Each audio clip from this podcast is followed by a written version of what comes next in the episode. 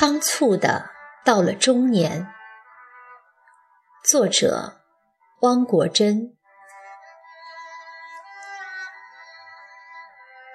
像被河水冲刷的船，你仓促的到了中年，体态、面容、眼神、心境都被盖上了中年的印戳。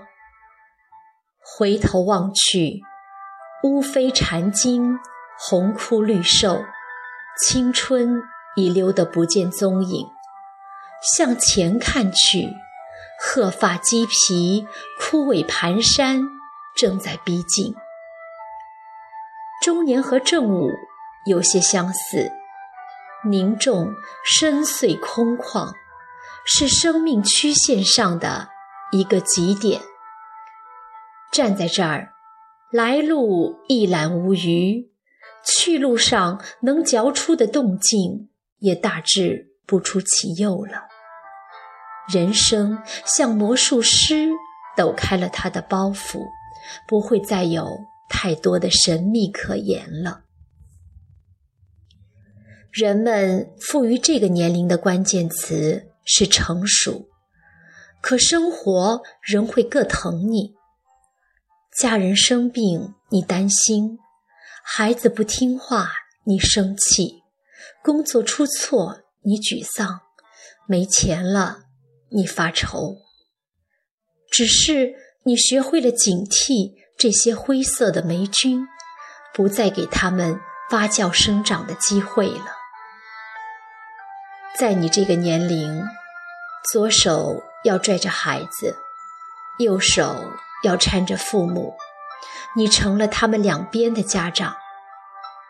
女儿刚踏进青春期，像一只迷乱的羔羊。背上还驮着十斤重的书包，他还那么脆弱，说话稍不对劲就会戳伤他。父母呢，个头缩得那么矮，走路一摇三晃的，你还忍心对他们发牢骚吗？爱人跟你一样，也在中年的河流上忙着捕捞。所以，你得有自我疏通和修补的能力，你得维护你一贯的形象，大大咧咧，乐乐呵呵。这些年来，你受到岁月和生活的双重镂刻，内心也在不停的改变。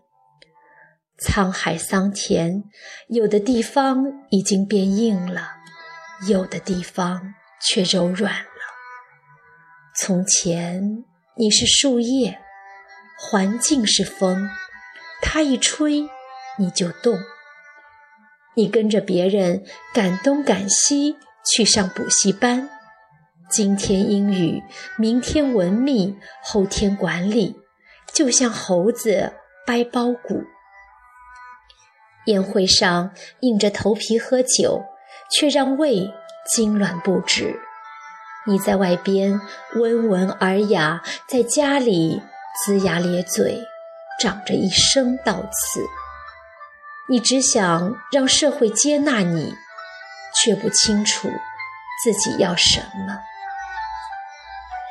那时你生活的姿势是迎景远眺，上学的时候盼毕业，女儿小的时候巴不得她长大。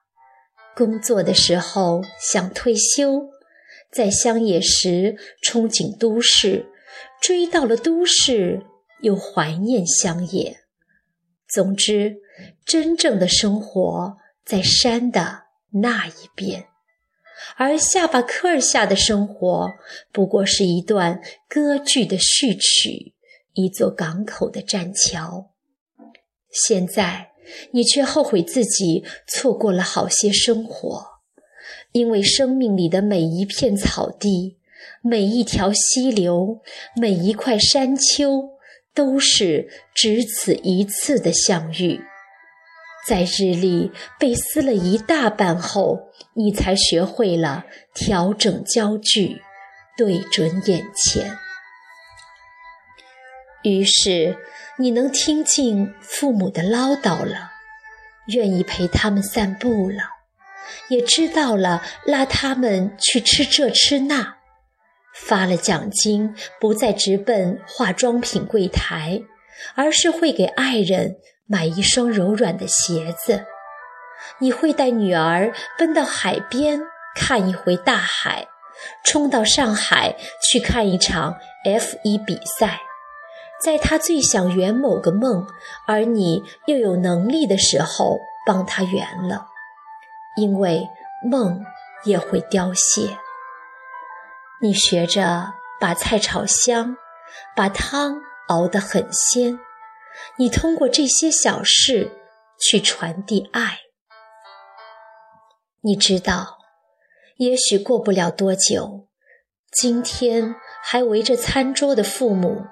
将无踪可觅，女儿很快也会张开翅膀去寻找自己的天空。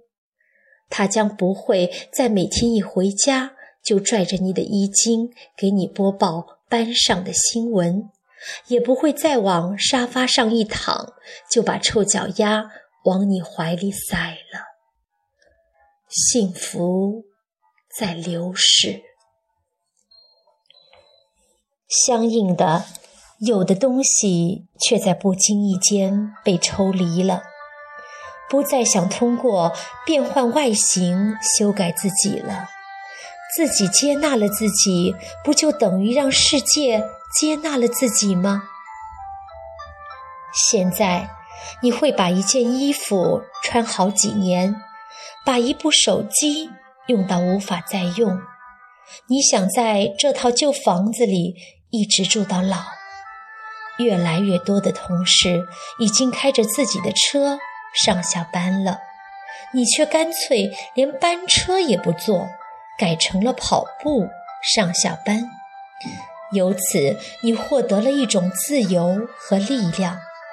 你依赖的东西原来很少，生存其实并不困难。生活就是这样。当你退到了潮流的边缘，潮流反而成了不相干的背景。你也能和自己的工作和平相处了，不像以前那样蚂蚱似的在各个行当里乱跳了。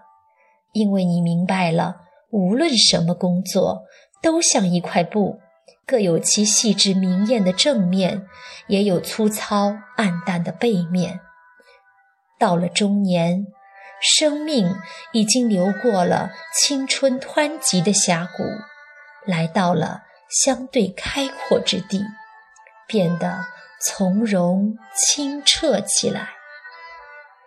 花儿谢了，不必惜，还有果实呢。